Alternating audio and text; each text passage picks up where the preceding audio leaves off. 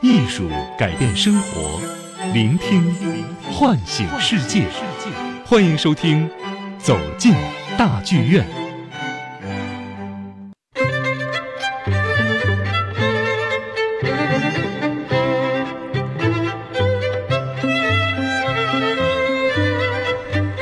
周末快乐，我是主持人怀强。哎，我是晶晶。哎，又和大家相约在电波当中了，那又进入到我们走进大剧院。没错，那这档节目呢，也是我们与国家大剧院合作的一个新栏目，为大家带来国家大剧院的一些演出资讯和演出的一些实况录音。没错，那今天呢，当然除了在我们的节目当中，还是有非常精彩的一些音乐作品奉献给各位之外，今天还是要隆重的来欢迎一下国家大剧院演出部音乐项目高级主管张思瑶。你好，思瑶。欢迎张老师，哎，主持人好，听众朋友们，大家好。嗯，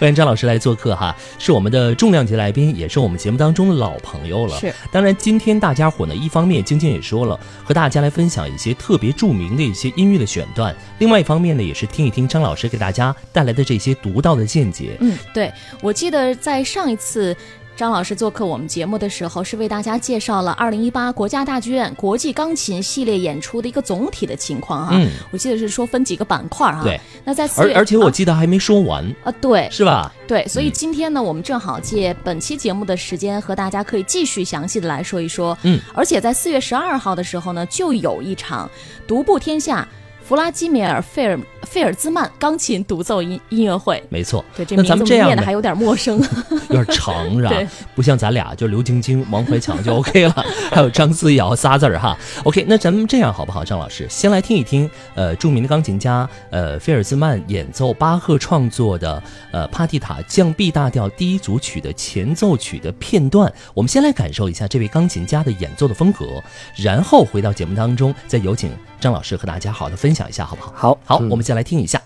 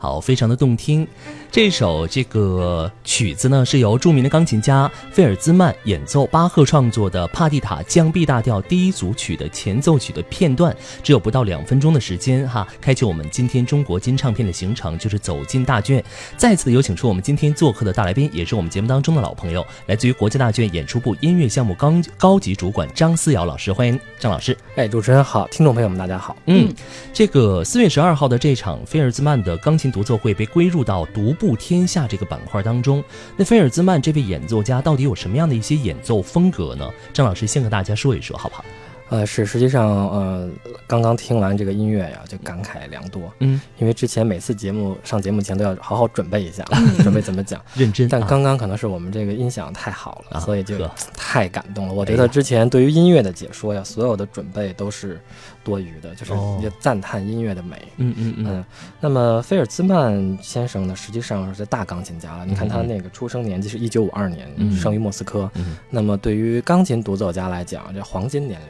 现在。嗯嗯啊、嗯然后他实际上有朋友啊，嗯去大剧院听了那个呃普莱特涅夫和俄罗斯国家交响乐团的嗯是音乐会，嗯，嗯，你们其实还可以知道他们两个是好朋友。哦，哎哎，就是最后一次他们呃合作是在呃九二年哦，九二啊年，九二年啊，嗯嗯然后他们在呃就是弗呃弗拉基米尔·菲尔兹曼和普莱特涅夫在莫斯科音乐学院呃有一个非常精彩的合作。嗯，所以他们两个就非常像，嗯，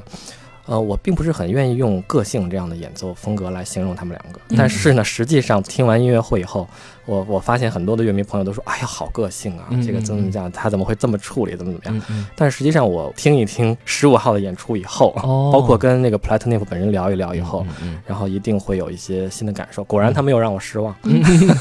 虽然说有一点点可惜，我和晶晶没有去看到哈，但是我一定要在今天的节目当中给大家或者给张老师一个回馈，就是我的朋友去了，嗯嗯嗯，去完之后呢，回来只跟我说了一句话，啊什么？他怎么评价？就就只有一句话，一句话什么时候还有，哦， 就是意犹未尽呗。意犹未尽，嗯嗯，就说特别的精彩，嗯，而且时间就感觉到，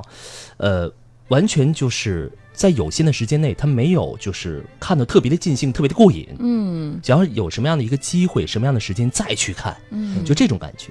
对的，我觉得这种伟大的艺术家，嗯，通常都会给我们一种他呃，他知道的会比你更多，是是。然后，你跟他的相处，你会很长进。嗯嗯我觉得无论是普拉特涅夫还是弗拉呃菲尔兹曼先生，都会给人这种感觉。嗯呃，我们先插播就是 普莱特涅夫这一段，因为啊我实在是很感动，因为他从来不接受这个这种所谓的对谈或者是采采访。访啊，但是我我那天跟他说，我说哎，我说咱们都见了第三次了，嗯嗯，嗯，然后咱也们聊算朋友了。 聊两句吧。啊他说好好好，那你有什么要问的吧？嗯但是我觉得他给我印象很深的呃几件事情，一个是他其实并不很在乎别人怎么评价他的演奏个性，嗯嗯呃因为在他看来这不是什么个性，因为他所有的处理和他的思考都是言之有据的。嗯嗯，比如说他之前这个一五年的时候弹贝多芬奏鸣曲，然后用了三个踏板都用到了，因为我们三角钢琴有三个踏板嗯嗯，啊、但是实际上贝多芬在谱子上并没有写，哎，这个地方你用这个，那个地方你用左踏板或者怎哦么样。？然后我就说，哎，我说您上回可是用了三个踏板啊。嗯然后这这贝多芬可没写。啊 然后他说，那个贝多芬那会儿钢琴有五个踏板呢，我这还少用了。哦， 所以就是他们这种大的艺术家，嗯实际上所有的处理是。呃，紧紧密的思考过的，而且他不解释，嗯嗯、他没有必要解释。他好像昨天那个柴可夫斯基的钢琴协奏曲，乍一听上去，我估计很多很多朋友都会觉得，哎，他怎么这么弹呀？因为为一开始都是那种雄壮的和弦嘛，哦嗯我们所有的钢琴家大概都会这么弹，就挥非常辉煌。但是他用一种分解爬音式弹得很柔美，然后很多乐迷就就就炸了，就就是哎，他怎么回事？不一是不样哦是年年纪大了呀，还是怎么着？ 但实际上他就是告诉你，就是被柴可夫斯基的第一版这个钢琴协奏曲就是这么写的哦啊、嗯我就是来弹一个给你听，然后你们你们有了反应，然后你们自己去自己去去查吧。 对，然后你们就学到了知识。我觉得这就是艺术家该做的事情，他把一个紧密的思考和完整的作品呈现给你，剩下的就是你们世人去解读就好了。哦，所以说回到费尔兹曼也是大概这样的路数，他很他很自由他的处理，哦嗯但是也是很很基于时代风格的。比如说巴赫，你们会注意到他有一些渐强渐弱的处理。包括一些很谨慎的快慢的伸缩，嗯包括刚刚的这个前奏曲的最后，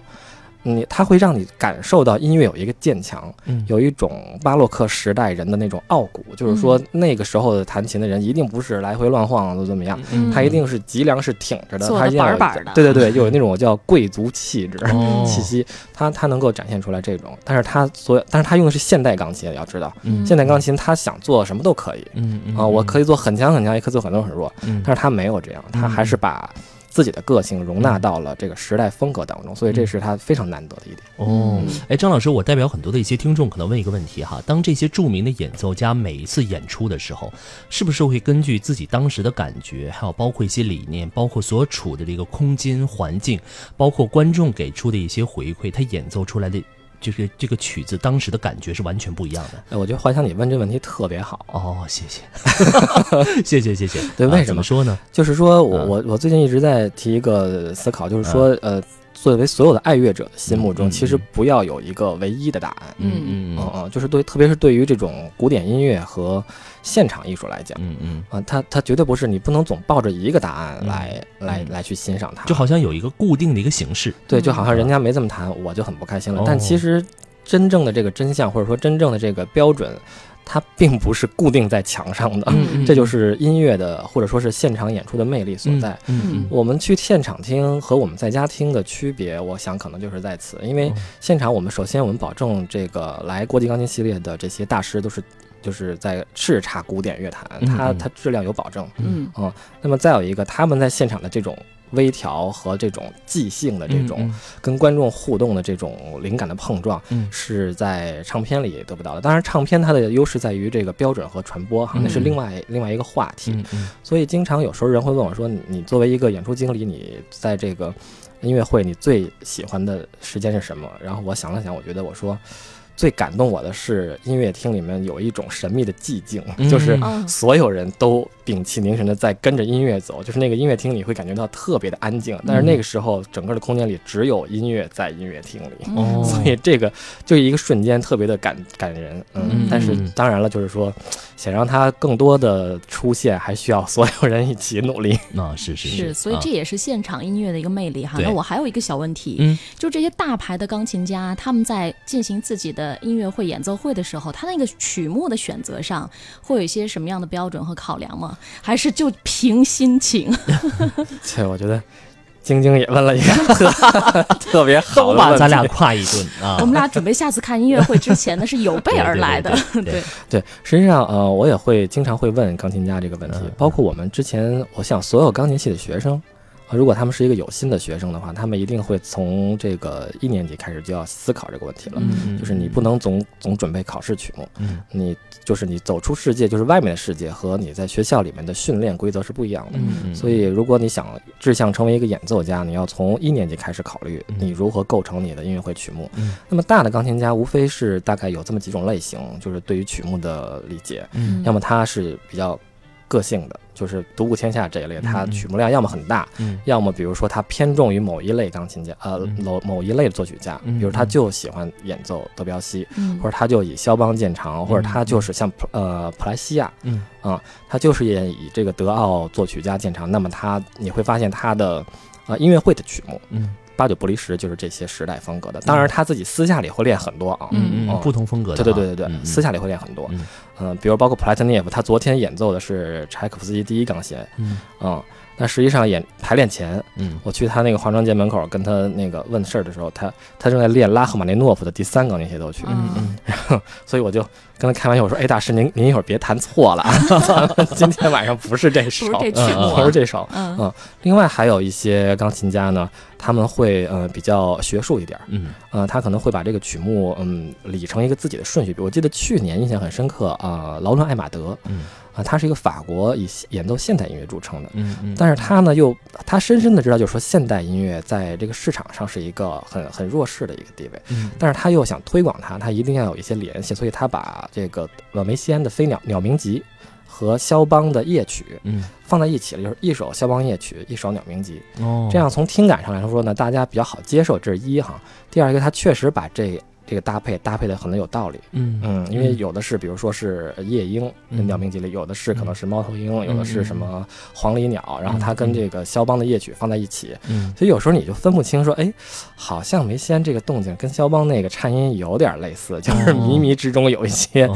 神秘的联系，嗯所以这个大概是这么两两类，嗯嗯，其实有一些自己小小的处理和小小的心思在，他们有自己的。想法，有智慧。对啊对嗯而且呢，这个张老师包括上一期节目和今天的节目都在说哈，这一次呢，二零一八国家大剧院国际钢琴系列已经开始了，而且一直持续到二零一八年的十二月份。对到所以说呢年底，对喜欢的朋友千万不要错过，可以走入到这个艺术的殿堂，就是像节目的名称一样，走进大剧院，嗯去欣赏这些高雅的一些艺术哈。对那当然了，之前不是说这独步天下这个板块嘛，菲尔兹曼这位演奏家有什么样的演奏风格，张老师和大家说了。那在四月十二号这一天，这个演唱呃不是演奏会演奏独奏哈会嗯知这道你一为什场么不去那个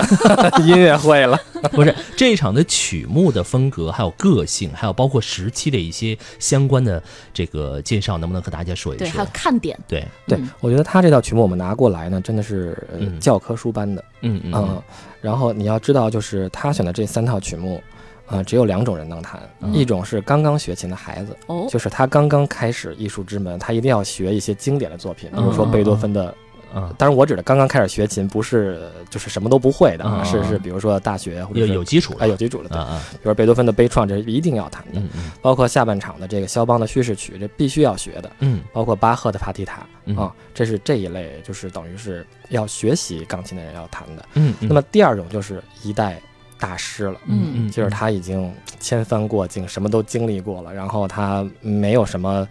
呃其他的杂念，他才能胜任这样的曲目。因为你弹错一个人，全世界都知道。真是这个缺点会无限的放大哈。嗯 对对，而且他这回很难得，他他把那个四首肖邦的呃叙事曲放在一起，嗯组成了一个下半场。嗯那么通常啊，就是大家呃，我觉得可能学校的学生会比较敏感，嗯，就是他这套曲目，呃，涵盖了三个时期：巴洛克时期、古典时期和浪漫主义时期。那么一般，比如说我们入学考试，或者是比如你去参加大赛，嗯都会要求你的整个曲目要涵盖不同的时期。他要嗯嗯考官要考你的这个平衡性和嗯对这个各种风格曲目的驾驭能力。哦，但显然，费尔兹曼不要向我们证明这些了。啊嗯，他只是， 他只是按照他的喜好把它给排列下来，向你们展示我是怎么解读的。哎，所以说很多的一些喜欢音乐的朋友到现场当中可以观看到大家的一些艺术的演出。嗯另外呢，其实要是呃这个学生朋友，嗯另外一方面，其中还能得到一些考试当中的一些秘籍，哎，是吧？对啊，对我自觉己得挺专有业意思学的习很有帮助，是是是，嗯很多人在听音乐会之前呢，都会提前把音乐会上的曲目找来听一下，更好的来理解音乐。那这首呃巴赫帕蒂塔都有哪些特点呢？咱们也和大家说一说，好不好，张老师？嗯巴赫这套这个钢琴的组曲啊，它帕蒂塔这个意意大利文的原意就是组曲的意思。组曲，啊，这套组曲可以说是呃巴赫在创作键盘乐组曲的一个巅峰之作了。嗯当然，我们学钢琴的朋友们一定知道，他除了这套组曲，还会有法国组曲和英国组曲在之前。嗯啊嗯那么他那两套写完了以后，他就呃写了这套帕蒂塔组曲，一共有啊、呃六套。嗯那么我们这个费尔兹曼先生这回选的是第一套。嗯嗯啊那它的意义在于哪里呢？就是说，我们知道巴洛克时期整个的器乐的这个地位是很低的，啊、那个时候声乐占主导，嗯嗯，而且呃，巴赫他们当时写这种组曲，呃，比如说从法国组曲开始，它里面有什么阿莱曼德呀，有萨拉班德这种舞曲，实际上是来自源于这个宫廷的舞蹈。嗯那么也就是说，这些舞曲按体裁来讲，是给这个宫廷贵族们就是社交伴奏用的。哦，嗯跳舞的哦哦，对，啊当然他们会为什么会写的，比如说有反复啊，学得很长嗯，而且他每一首每一首组曲啊、每一首舞曲，对不起，每一首舞曲都有不同的风格，嗯是因为这个舞步不一样嗯啊、包括他走的队形不一样嗯嗯啊、要比如说要展展示这个贵族华丽的服饰，嗯嗯对，他要有很多动作。那么到了巴赫呢，他最大的创举就是说他把器乐艺术提高到了一个前所未有的高度。嗯嗯嗯嗯，那么特别是到了这首帕蒂塔组曲以后，它实际上还叫，比如说吉格舞曲，一会儿我们要听的，嗯嗯，或者还叫比如说阿拉曼德舞曲，但实际上它已经不是为舞蹈服务的了。啊，就嗯已经不是只具备那个功能性了，对对对，嗯包括我们刚刚听到的这个前奏曲，它太抒情了，简嗯直就是一首这个咏叹调式的这种，你都可以跟它哼唱出来。是嗯， OK 啊。那在呃马上就要听到的及格舞曲之前，还有一个问题哈，咱们先问一下张老师，就是每个演奏家他都有自己独到的一些演奏的风格。那在音乐会上，我们怎样去聆听钢琴家自己的演奏的处理呢？呃，这个我想恐怕你要这个又说到唱片了，啊，唱片了 对你啊，嗯可能要提前多听一点唱片，如果你没有这个精力去听那么多音乐会的话，嗯啊嗯然后慢，第二一个就是说你要读谱，嗯、嗯我觉得很多爱乐者呢，呃，他们会强调就是感受啊、哦嗯这个当然没有问题嗯，啊、但是我想如果想再往下走的话，嗯，读谱还是很关键的嗯，啊、读谱所以哎要拿着这个曲谱去边看边听，对对对对对，要哇要懂一点，懂一点乐理，提哦问嗯啊，张老师，那如果要不识谱怎么办？呃只，能听了。 就好好听，但是我相信您的这个天分， 嗨，我都不相信我自己。OK，那咱们接下来就一起来欣赏一下，好不好？嗯一起来欣赏一下由钢琴家菲尔兹曼演奏帕蒂塔降 B 大调第一组曲的及格舞曲，先来听，之后继续回到正在为您播出的中国金唱片当中。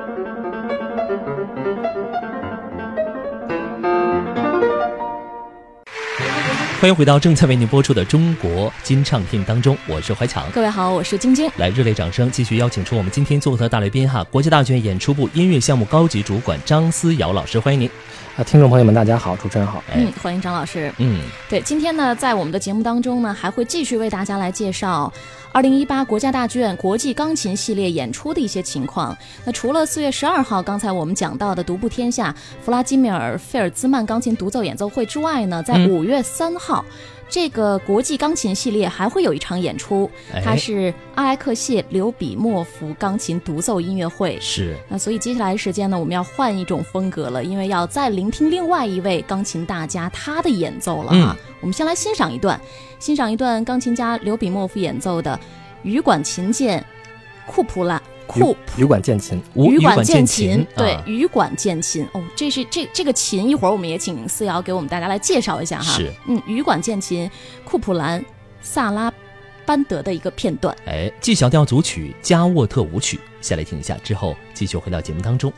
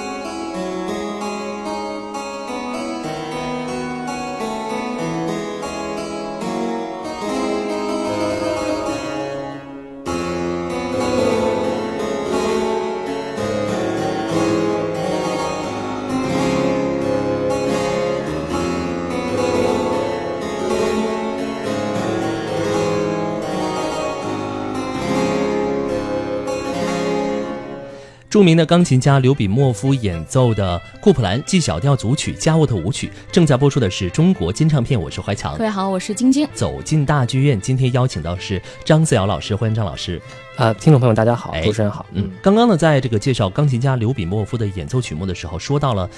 一个这个乐器乐器叫做羽管键琴。，对，哎，这这是什么样的乐器这啊？有张点老师陌生，好对像。，但是嗯听起来啊，刚刚晶晶咱们在私底下听的时候还问张老师，嗯，有一点点像管风琴对，那种但感觉的的音色对对感觉对有一点像啊，。它是什么样的呢？ 这个我特别特别感谢咱们这个栏目今天能够播这么多完整的这个曲目给大家嗯嗯嗯啊嗯，因为我知道咱们这时间非常宝贵，谢谢张老师啊，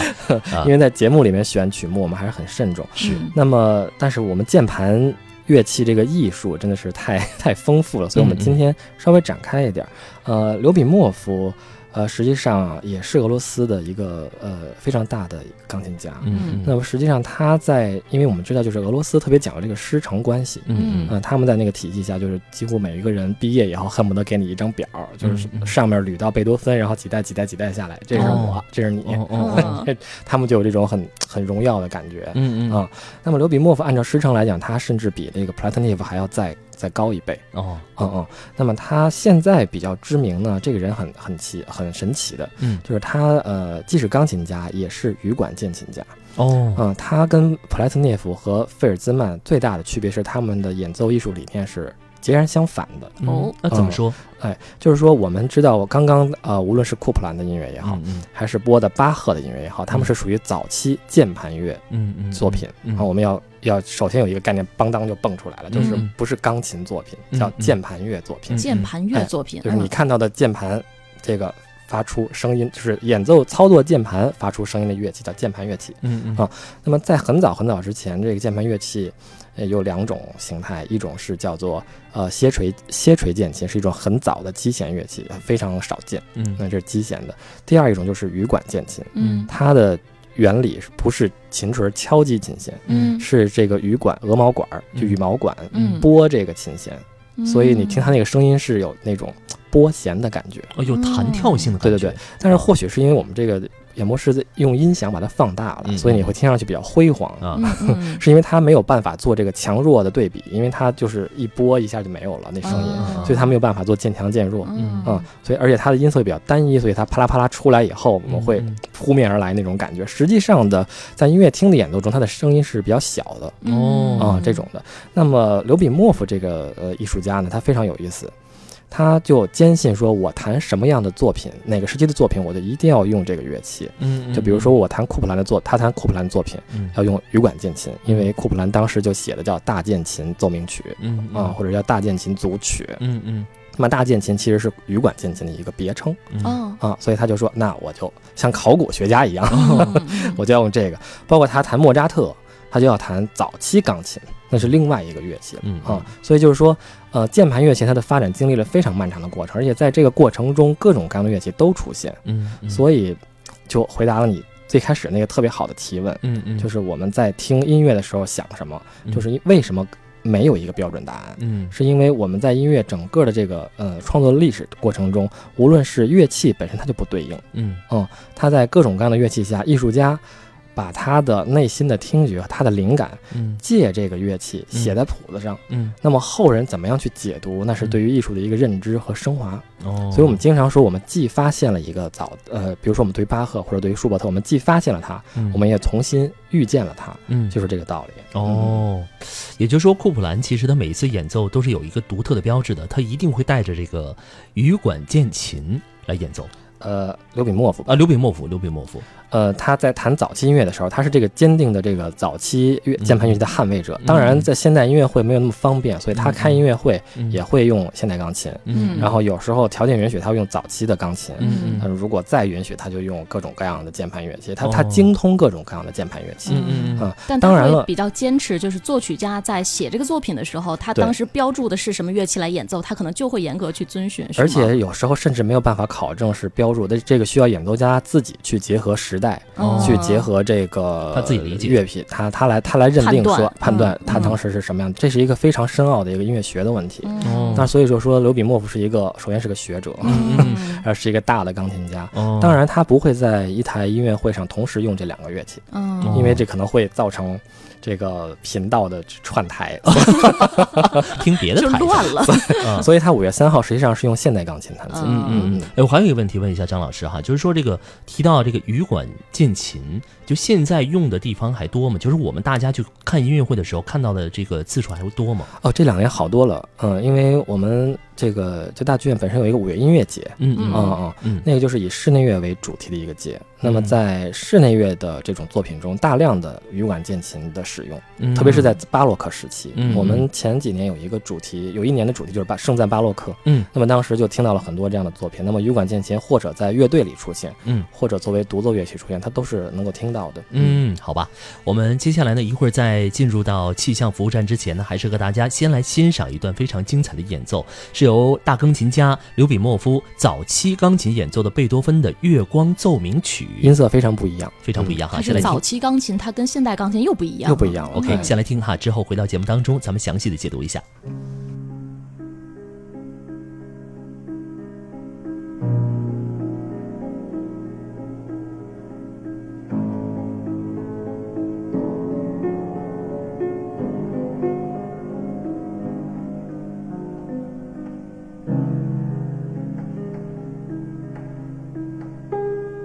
Thank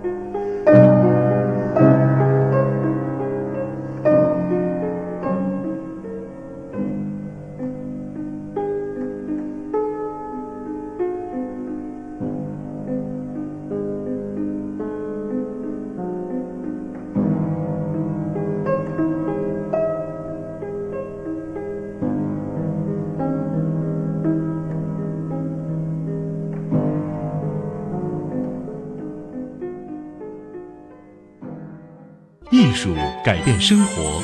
聆听唤醒世界。欢迎收听《走进大剧院》。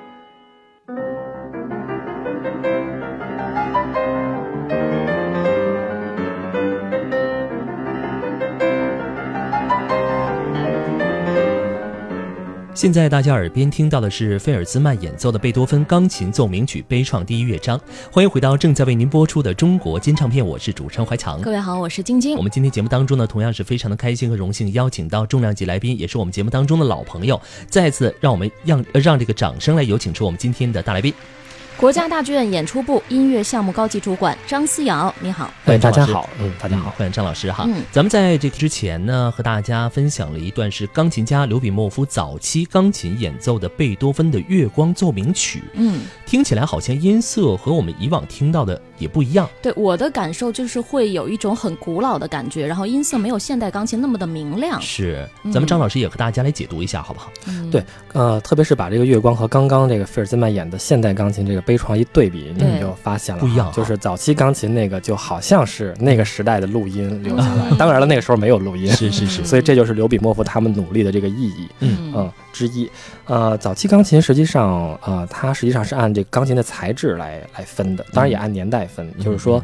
我们知道这钢琴这“钢”字儿啊，就是它指这钢琴里面那个有一个钢的钢架金属的钢架，嗯啊啊啊，这是一嗯。第二个，它弦的排列方式也琴弦排列方式也不一样。嗯现在的钢琴的这个排列方式是以这个施坦威先生，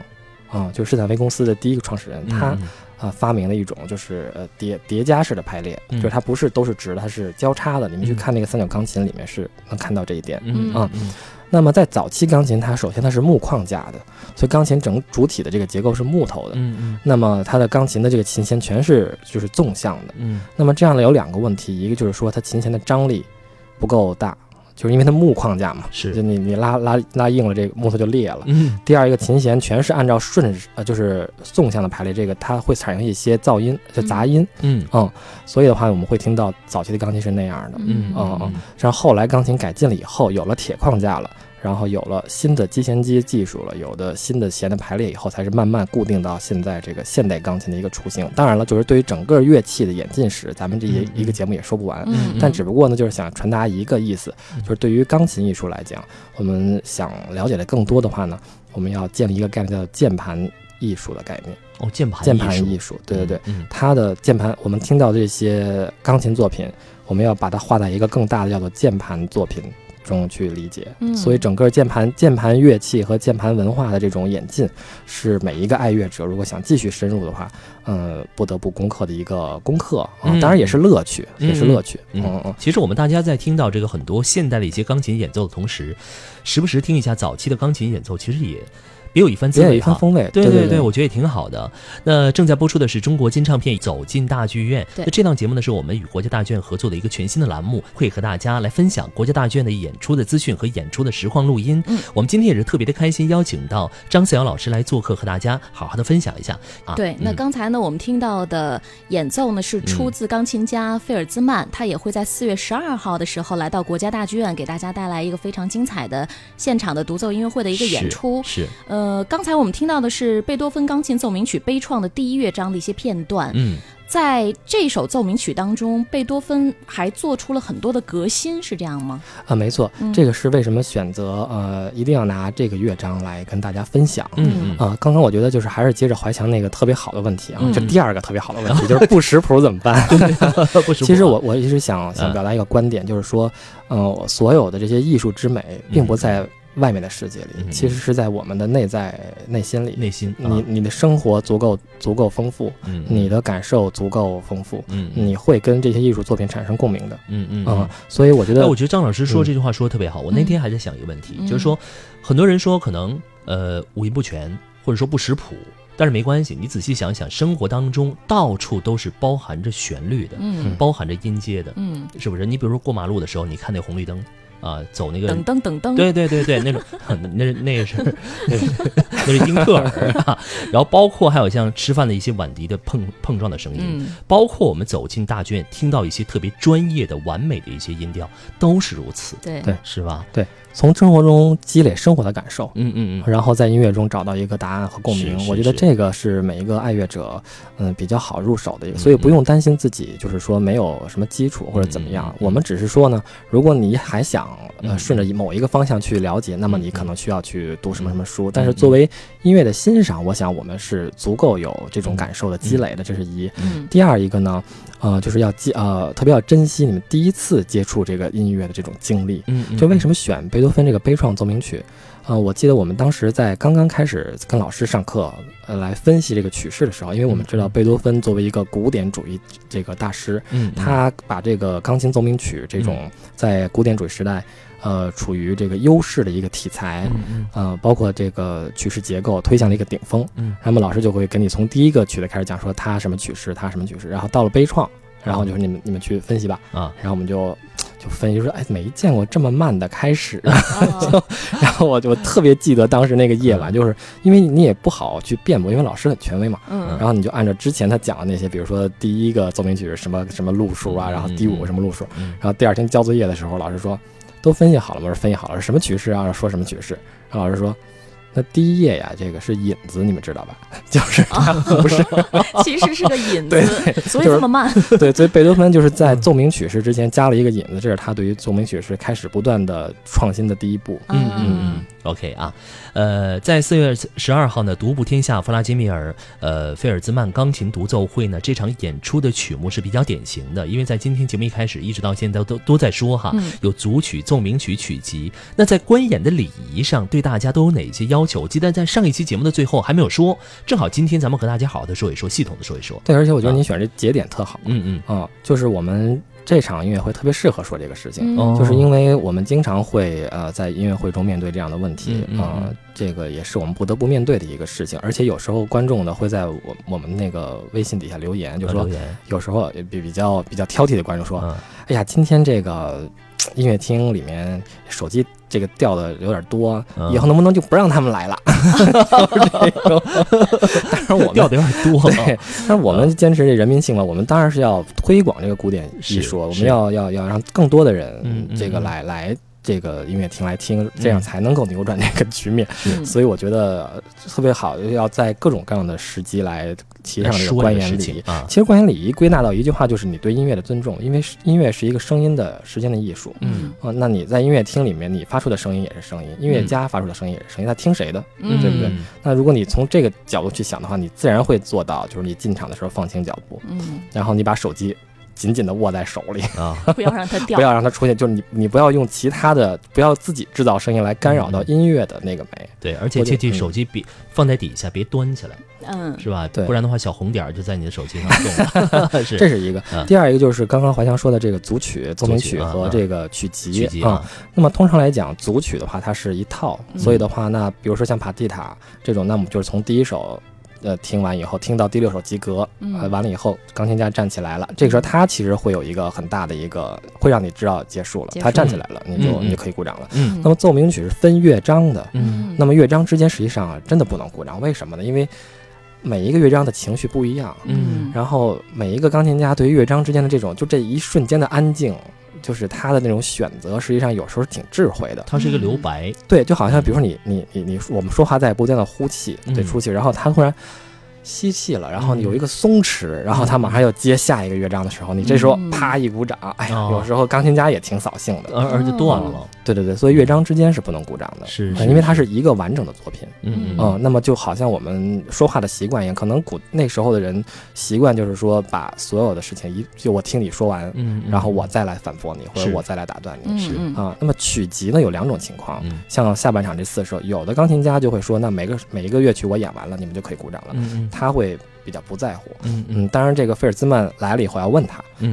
要提前问一下，对对对，啊你是想把这四首作品当成一个完整的曲子去演呢，啊还是你就一首一首单独的演没有问题？哦嗯，因为哎这也要提前做一下功课哈啊，对对对，每次都要、嗯都要单独问，然后我们演出前我会到台上跟大家打个招呼，然后把这些事情说出来。嗯这个四首四首曲子一个组曲算呃一个套曲算少的。那我们陈萨之前那个在前几次钢琴系列里面演奏，比如说德彪西的前奏曲一下嗯二十四首，嗯哦啊，那就十二首一套，那就整个上半场都不能鼓掌是是对是吧嗯这种的。 ，OK 啊，所以就看似鼓掌这么很小的一个嗯举动，因为有的时候其实大家是好心，比如说他想对表达对对对这个作品的欣赏嗯，但其实恰恰你鼓掌的那个节点错了，嗯反而造成了一个不太好的一个效果。效果对对没对，错我们还是要尊重这个艺术表达的方式。是对是是，OK，咱们接下来呢，继续来欣赏一下非常著名的一个作品，是由呃这个著名的钢琴家菲尔兹曼演奏的贝多芬钢琴奏鸣曲悲怆的第二乐章。之后继续回到正在为您播出的中国金唱片当中。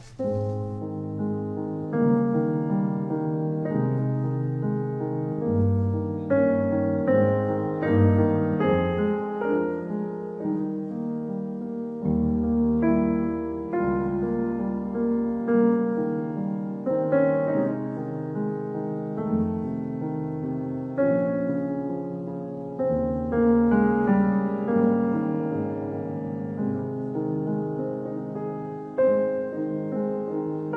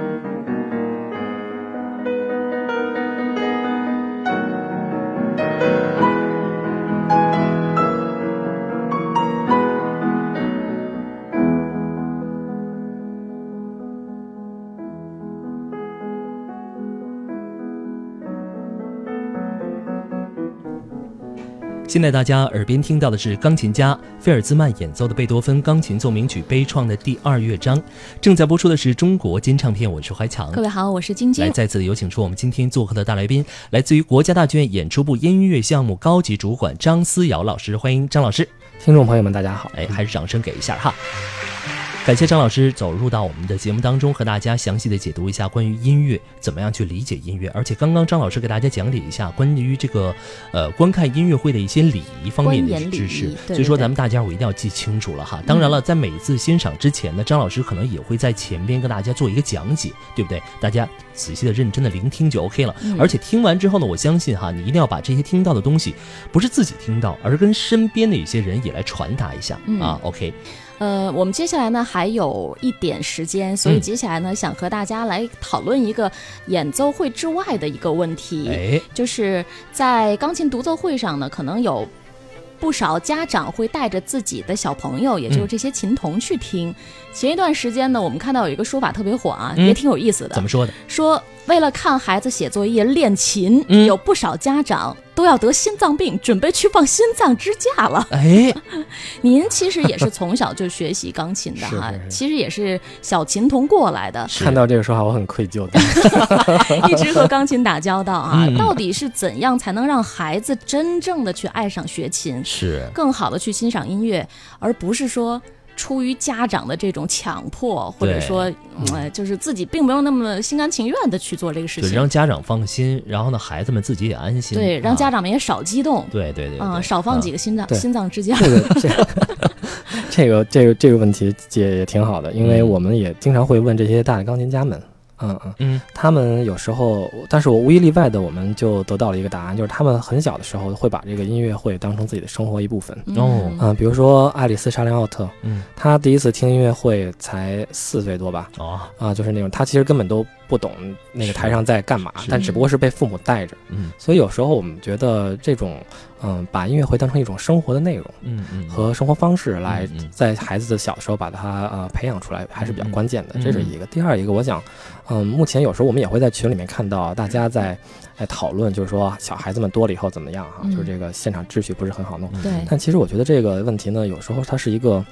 嗯、不是音乐的问题，嗯就是嗯、呃孩子们他们需要被家长和老师告知，就是他们来到公众场合跟他嗯们在家里是不一样的。嗯嗯嗯那么这个教育需要在很多地方来完成。嗯嗯嗯，这是一件事。但是呢，其实回到音乐本身，我我一直很想很想跟大家分享一个感受，就是我们看，比如说今天的呃，今天我们分享的这个音乐会，就是四月十二号菲尔兹曼先生这个音乐会，它有首先曲目有三个风格，嗯嗯、巴洛克时期的有古典主义时期的，有浪漫主义时期的。嗯，那么实际上，巴洛克时期这个巴赫啊，这个在钢琴学琴的这个孩子们很小就会接触到他，嗯嗯基本上我估计可能在前两年就会谈到巴赫的这个小步舞曲了。嗯但是我恐怕